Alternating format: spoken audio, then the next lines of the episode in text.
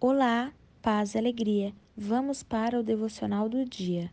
Mas, para não escandalizá-los, vá ao mar e jogue o anzol.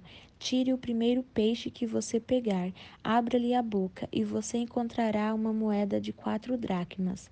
Pegue-a e entregue-a a eles para pagar o meu imposto e o seu. Mateus capítulo 17, versículo 27.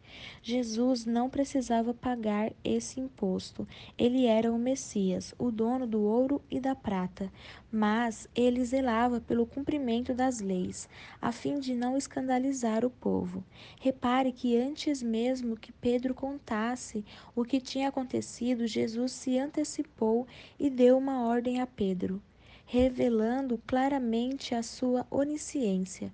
Deus também nos mostra seu infinito poder ao controlar a natureza, sua criação, ao colocar moedas na boca de um peixe.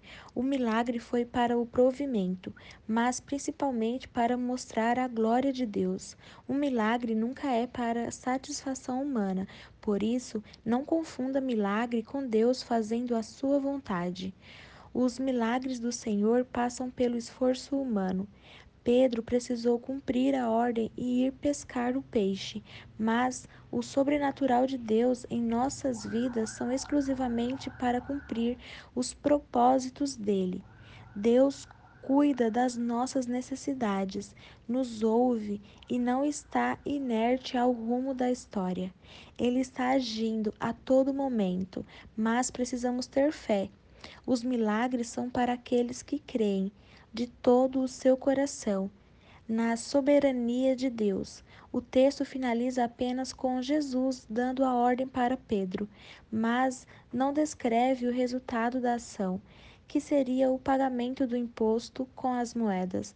Entendo com isso que apenas a ordem de Jesus nos basta. Ele não precisa nos provar que Pedro foi pescar e conseguiu encontrar moedas na boca do peixe, porque a sua palavra é confiável e suficiente, assim como todas as suas promessas para nós.